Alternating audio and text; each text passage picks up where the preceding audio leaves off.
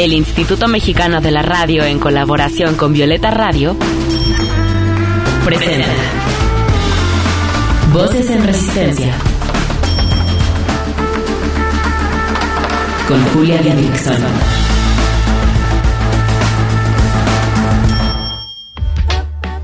En esta lucha queremos que las voces de las mujeres se escuchen cada vez más fuerte y en más espacios, que sus resistencias se compartan, se sumen y se colectivicen. Esto es Voces en Resistencia, cuarta temporada.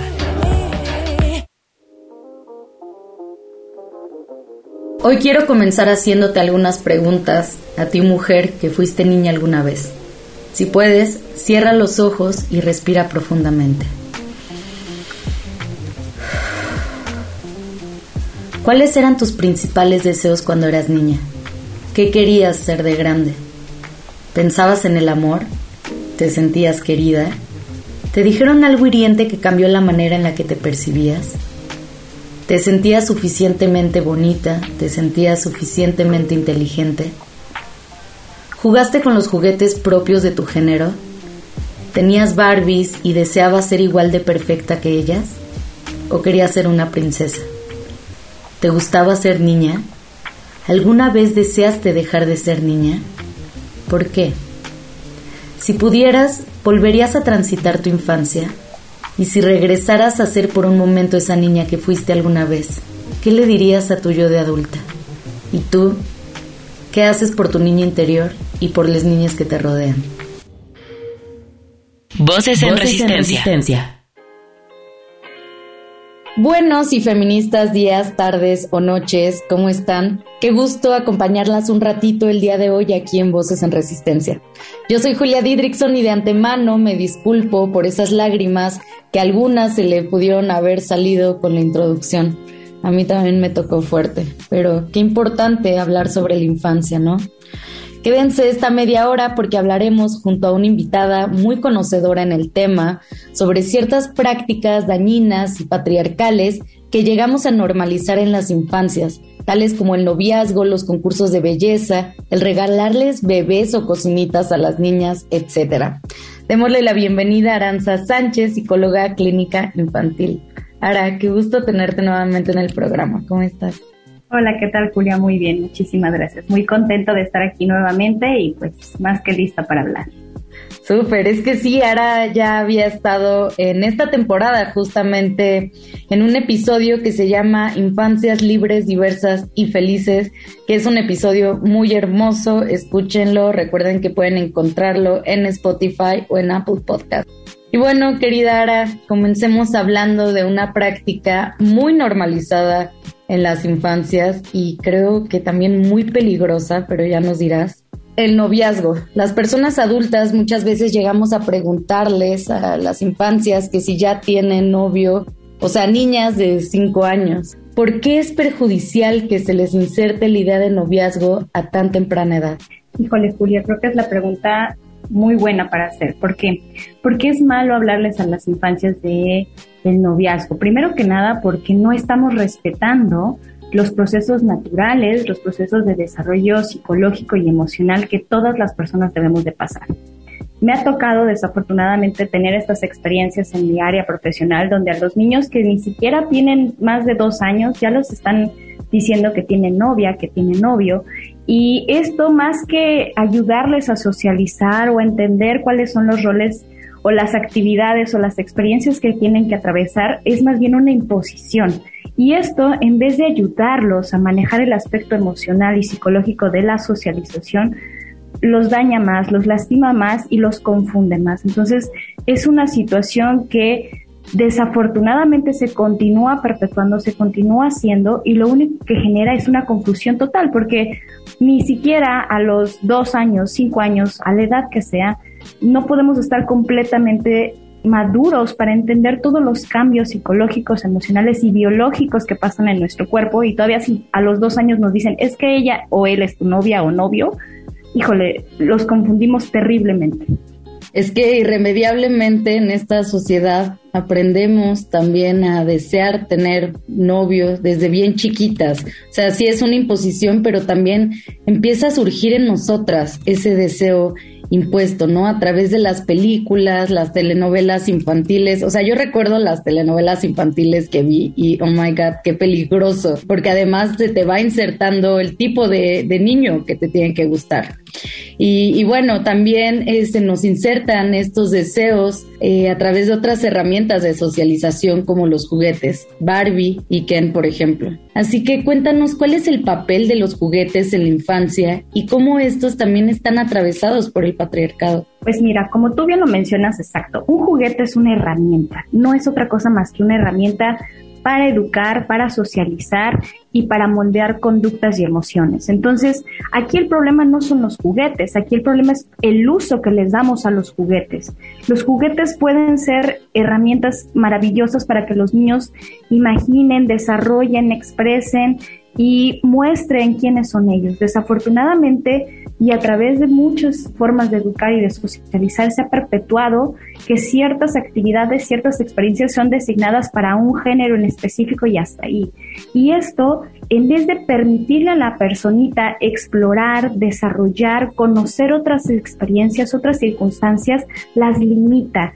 Y, y no solamente a las niñas, sino a los niños también los limita en muchas situaciones de autocuidado, de cuidado de personas que los quieren, que los aprecian. Entonces, los juguetes son una excelente herramienta. El problema es el uso que les damos a estas herramientas y cómo si nosotros continuamos perpetuando el uso de estas herramientas simplemente para instruir y para instrumentalizar una situación o una expectativa que se tiene en las niñas y en los niños, pues lo único que vamos a continuar haciendo es violentando a los niños eh, y no permitiéndoles explorar las personas que realmente son. Sí, totalmente de acuerdo. Yo hace unos días hice un video de en donde digo que yo no quiero ser madre, pero también cuento, ¿no? Cómo desde niñas a través de los juguetes se nos inserta este deseo. Y es impresionante, ¿no? Cómo se nos regala solo a las niñas el bebé. O sea, a mí, a mí me explota la cabeza cuando pienso eh, de una manera muy crítica acerca de esto. Pero no solamente es el bebé, o sea, no solamente es el deseo de ser madre, sino es el deseo de ser ama de casa también, ¿no? Con la, la cocinita y la, este, no, la escobita. Entonces, son cosas que desde hace rato que me, que me asustan bastante. Sí, claro, totalmente de acuerdo. Es una situación que uno es difícil porque obviamente conforme uno va creciendo se va dando cuenta de esta instrumentalización que de alguna forma nuestros padres, nuestros maestros y la sociedad nos fue aplicando a nosotras, a nosotros y a nosotros, porque también, o sea, la cuestión es que ahora ya no solamente podemos ver a los juguetes como, ay, es que es para que entienda o aprenda cómo se debe de comportar, sino ya tenemos que verlos como esta herramienta en la cual las, los y les niñas pueden entender y comprenderse a sí mismos y comprender el mundo que los rodea. Entonces, a mí me pasó igual, o sea, yo también en mi infancia, muñecas, todo de Barbie, todo rosa, pero al final de cuentas empiezas a hacer un análisis y te das cuenta que, híjole, qué cosas estaban perpetuando en mí y qué cosas voy a continuar perpetuando, ¿no? Entonces creo que esa es una situación que muchos papás, muchos personal docente y los que estamos a cargo de la salud mental infantil tenemos que seguirnos cuestionando y tenemos que seguir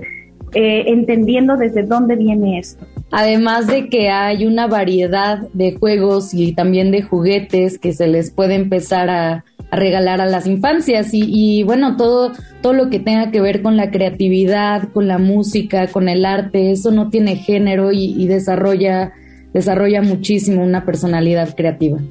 Oigan, pues qué rola más chida estamos a punto de escuchar. Un estreno de dos morras súper talentosas, mi queridísima Rena Brunet, un besote a esta mujer y también más Tacuba, otro besote a esta mujer en Guadalajara. Si les gusta, vayan a eh, guardarla en su app favorita de música. Esto se llama Pasanar. Regresamos. Estás escuchando Voces, en resistencia. Voces que resisten también desde la música. Voces en resistencia.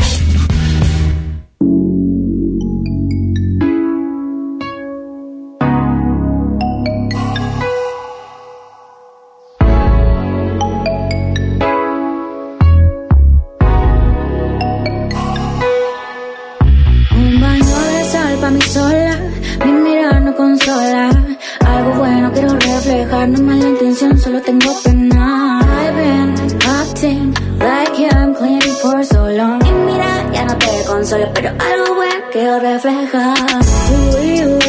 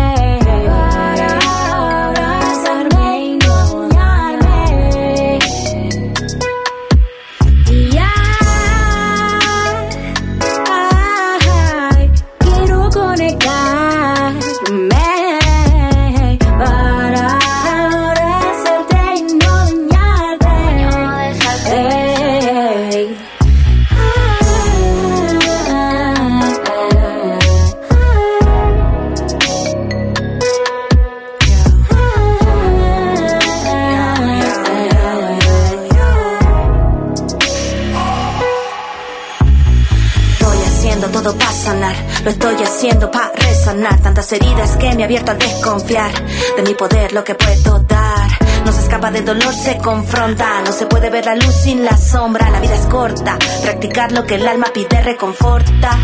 No vine a ser nadie, vine a ser sonido. Tengo sed y hambre de forjar camino. Es inevitable cumplir mi destino. Es incalculable todo lo aprendido. Tengo todo lo que quiero y más. Ya no corro, me siento a esperar. Ve mis ojos, tengo la verdad. Busco libertad. Pongo el alma en el renglón. Creo en mi voz. Quieren que crean cosas que no son. Y esta soy yo en construcción. Me da reflexión. Puedo admirar mi interior, pedir perdón, dejar de lado lo que lastimó. Voces en, resistencia. Hey, no se te olvide seguirnos en redes sociales. Encuéntranos en Instagram como voces-en resistencia en Twitter como arroba violeta radio-fm y arroba reactor 105. Regresamos con la psicóloga clínica infantil Aranza Sánchez, ahora para hablar sobre la hipersexualización de las infancias, los concursos de belleza, el maquillaje y la ropa de adultas en niñas y también bailes como el perreo o el twerk. En tus palabras, Ara, ¿qué es la hipersexualización en las infancias? La hipersexualización es como dar una receta ya hecha. La hipersexualización es una etapa en la cual muchas personas, muchas infancias empiezan a tener cambios. Y entonces es cuando tú ves en las niñas, en los niños y en las niñas que hay esta alteración en su conducta, alteración en sus respuestas emocionales, alteración en toda la persona que es ella, él o él o ella, ¿no? Entonces, la hipersexualización es eso, es cuando hay un cambio muy abrupto en, en esta parte del niño, la conducta. Y entonces, la hipersexualización puede ser tan sutil y está tan arraigada en nuestra sociedad y en nuestra forma de educar y en nuestra forma de comunicarnos que pareciera que es nada, pero al mismo tiempo lo que estamos enseñando con esta hipersexualización es que la persona, la infancia, no tiene el consentimiento sobre su cuerpo, sobre sus decisiones, sobre sus emociones. Porque entonces, cuando estamos en ciertas etapas de desarrollo, lo que buscamos es consolidar nuestros afectos, nuestros apegos sanos. Y si obtenemos este apego a través de una hipersexualización de nuestra, nuestro cuerpo, nuestras emociones, nuestras conductas, eso es lo que vamos a perpetuar. Entonces es muy complejo el fenómeno de la hipersexualización. Claro, los medios sociales, las redes sociales, todo nos bombardea todo el tiempo. Yo no recuerdo que no haya habido un momento en mi infancia donde no haya sido hipersexualizada. No lo recuerdo desafortunadamente porque al final de cuentas todo el tiempo te están diciendo cuál es el estereotipo que debes alcanzar y en qué momento tienes que empezar a, a desarrollar y a utilizar juguetes, herramientas, bailes, palabras, expresiones verbales, expresiones corporales para que el, sexo opuesto o tu mismo sexo o tu familia o la sociedad empiece a decir, ay, qué padre, ya está grandecita o ya, ya, ya parece señorita o ya parece hombrecito, ¿no? Entonces, es una situación muy compleja. pero al final de cuentas yo creo que la hipersexualización es esto, es un cambio importante en la conducta de la persona, de la infancia, y que va a afectar no solamente su conducta, sino su aspecto psicológico y emocional.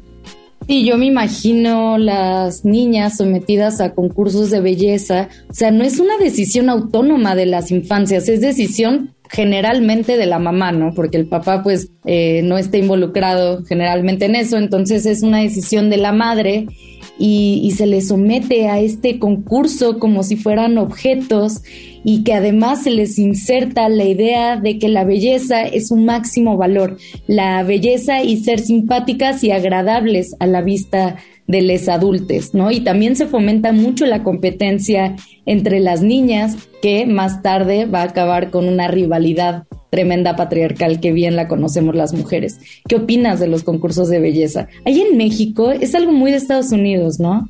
Pues mira, creo que es algo muy curioso. Eh, yo, yo, mi consultorio y yo vivo ahorita por el momento en la ciudad de Veracruz y aquí hay un fenómeno que se da precisamente en Semana Santa que es el carnaval de Veracruz. El carnaval es una situación tradicional que se tiene aquí y sin embargo es una eh, situación que se ha trasladado a los ambientes escolares, en donde las escuelas hacen sus propios carnavales. Y entonces yo he observado estos fenómenos en donde de verdad que los padres exponen a los niños a situaciones de competencia precisamente, de quién es el más popular, quién es la más bonita, quién se ve mejor. Y entonces tú dices, bueno, ¿qué tiene que ver esto con la hipersexualización? Desde ahí comienza. Desde ahí comienza en este sentido de competir una con otra para ser la reina del carnaval, de la escuela, ¿ok? Pero aún así, desde ahí comienza este sentido de imposición de algo que a lo mejor el niño o la niña disfrutaba porque para ella o para él o para ella era un juego, era una situación de salirme del salón, bailar y recrearme y socializar con mis pares. Pero ahora lo llevo a un nivel donde ya tengo que verme perfecta, perfecto, actuar de cierta forma y, y comunicarme con los demás de una forma en la cual entiendan que yo soy la o él o e, ella mejor. Entonces, es impresionante cómo una situación tan sutil se puede llegar a complicar y, hacer mucho más complejo para manejar para un niño. Está muy cabrón porque es que sí, desde bien chiquites se nos enseña que tenemos que ser la más algo. Y pues sí, en nuestro género es la más bonita en los varones, pues es el más fuerte. Incluso cuestiones como bien el más agresivo, ¿no? También como que se premia la agresividad en los niños y en las niñas, pues la sumisión. Pero lo que me llama la atención de todo esto, además de lo obvio, es que es esta competencia de ser lo máximo, ¿no? ¿Por qué tenemos que ser más que otras niñas? Y a mí eso me parece un tema bastante grave e interesante, e importante de platicar. Oye, y en estos tiempos donde todo es Internet y donde pasamos una gran parte de nuestras vidas en Internet, ¿qué pasa con las infancias, no? ¿Qué pasa con las infancias expuestas a redes sociales? Yo de repente veo mamás que utilizan a sus hijos como un producto. Yo, por ejemplo, a mi sobrina antes le preguntó a la mamá si puedo subir una foto con ella y además lo hago en Close Friends, ¿no? O sea, como que también hay que tener respeto en ese sentido. Pero ¿qué piensas de, de esta sobreexposición que tienen las infancias en el Internet? Yo creo que es un fenómeno social muy interesante y que no vamos a alcanzar a entender completamente pues el impacto que tiene en todos nosotros hasta dentro de 10 o 20 años, porque al final de cuentas nuestra generación, es decir, de los 80s, 90s para acá es donde empezamos a tener esta sobreexposición mediática. A partir del 2000 yo siento que empezó un boom mucho más, un boom mucho más grande. Y cierto, o sea, ahora hay muchas mamás que sobreexponen a los niños por situaciones de reconocimiento social, por situaciones en que obtienen una capitalización sobre esto y que lo cual es que dices, híjole, qué difícil, ¿no? Porque ¿cómo puedes capitalizar a tu hijo, ¿no? Y transgredes muchas situaciones de pues de que el niño no es consciente, un niño de 5 años no es consciente de que te están grabando y, que tú tienes que dar tu consentimiento de si quieres o no quieres que esa foto, ese video se ponga al alcance de todos. Entonces, las situaciones que con las redes sociales en la infancia es algo que no podemos negar, es algo que va a seguir pasando y es algo para lo cual van a seguir estando expuestos, porque al final de cuentas la vida parece que va más hacia allá, hacia las redes sociales, hacia el Internet. Y desafortunadamente nuestras infancias cada vez están interactuando más y socializando más a través de esto. La pandemia exacerbó muchísimo esto y los expuso a situaciones muy, muy fuertes. Entonces, las redes sociales son igual que un juguete, es una herramienta que nos puede dar cosas maravillosas, que nos puede dar eh, frutos increíbles, pero también nos puede lastimar y nos puede dañar terriblemente. Aquí el punto clave es cómo vamos a moldear, cómo vamos a orientar y cómo vamos a hacer que los niños continúen poniendo sus límites sanos para protegerse y cuidarse mental y emocionalmente, para que continúen cuestionando si lo que dice la pantalla es real o no, y por qué le voy a creer, y para qué le voy a creer, y de qué me sirve esto. Si logramos que los niños y las infancias continúen cuestionando, vamos a tener un cambio importante. Eh, me parece excelente esa, esa reflexión que haces, ¿no? Y seguir fomentando el pensamiento crítico a las infancias, porque claro que lo pueden tener. Oigan, vamos con otro corte musical. Les quiero presentar una canción de una banda de rock mexicana de cuatro chicas llamadas Hot Maries. Disfruten su rolita titulada Basta ya. Estás escuchando Voces, en resistencia. Voces que resisten también desde la música. Voces en Resistencia.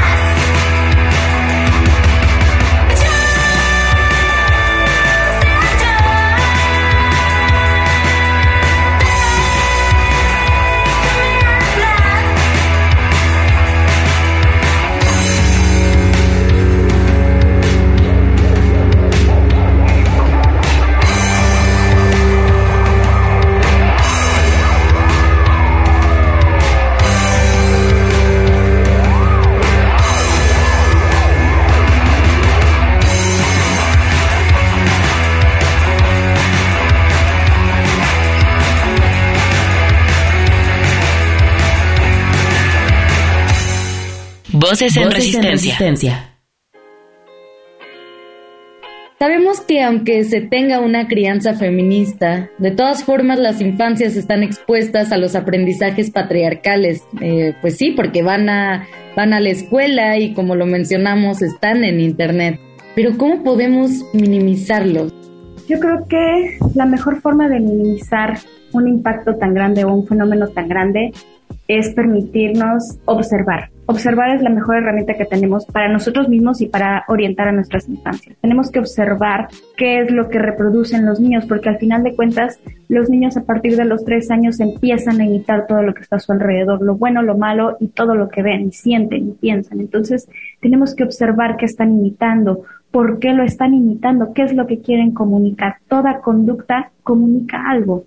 Entonces, no podemos cambiar de un día para otro este sistema, ojalá pudiéramos hacerlo, pero lo mejor que podemos hacer es precisamente observar qué está pasando, qué están reproduciendo las infancias, qué es lo que realmente necesitan. A lo mejor los, las, los y las niñas no necesitan que los sobreexpongamos y los hipersexualicemos, sino necesitan que los sean validados, que tengan un apego seguro, que se sientan seguros en sus cuerpos, que sean capaces de expresar sus emociones y que sientan que su voz tiene una fuerza y un cambio importante para ellos.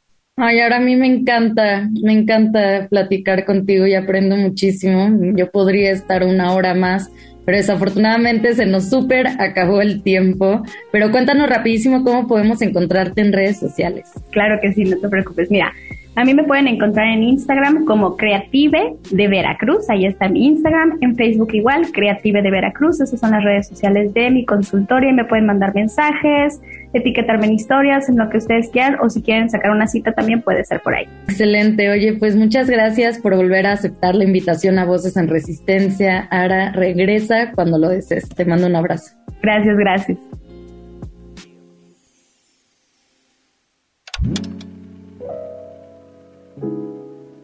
Oigan, pues qué placer, qué alegría haberlas tenido de nuevo por acá, en este espacio feminista en donde creemos que es realmente urgente la lucha por los derechos de las infancias. Y espero que esta media hora y los programas que hemos dedicado a la niñez sirvan para generar más conciencia en cuanto a estas prácticas perjudiciales que son tan invisibilizadas a las que sometemos a niños, niñas y niñas. Espero también que este sea un espacio seguro de reflexión y aprendizaje que disfruten mucho. Yo soy Julia Didrickson Muriedas, pueden encontrarme en cualquier red social como Julia Didri y pues nada, yo les mando un abrazo grande como siempre. Bye.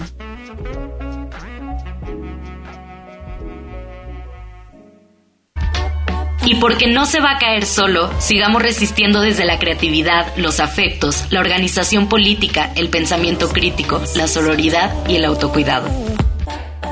Hasta la próxima.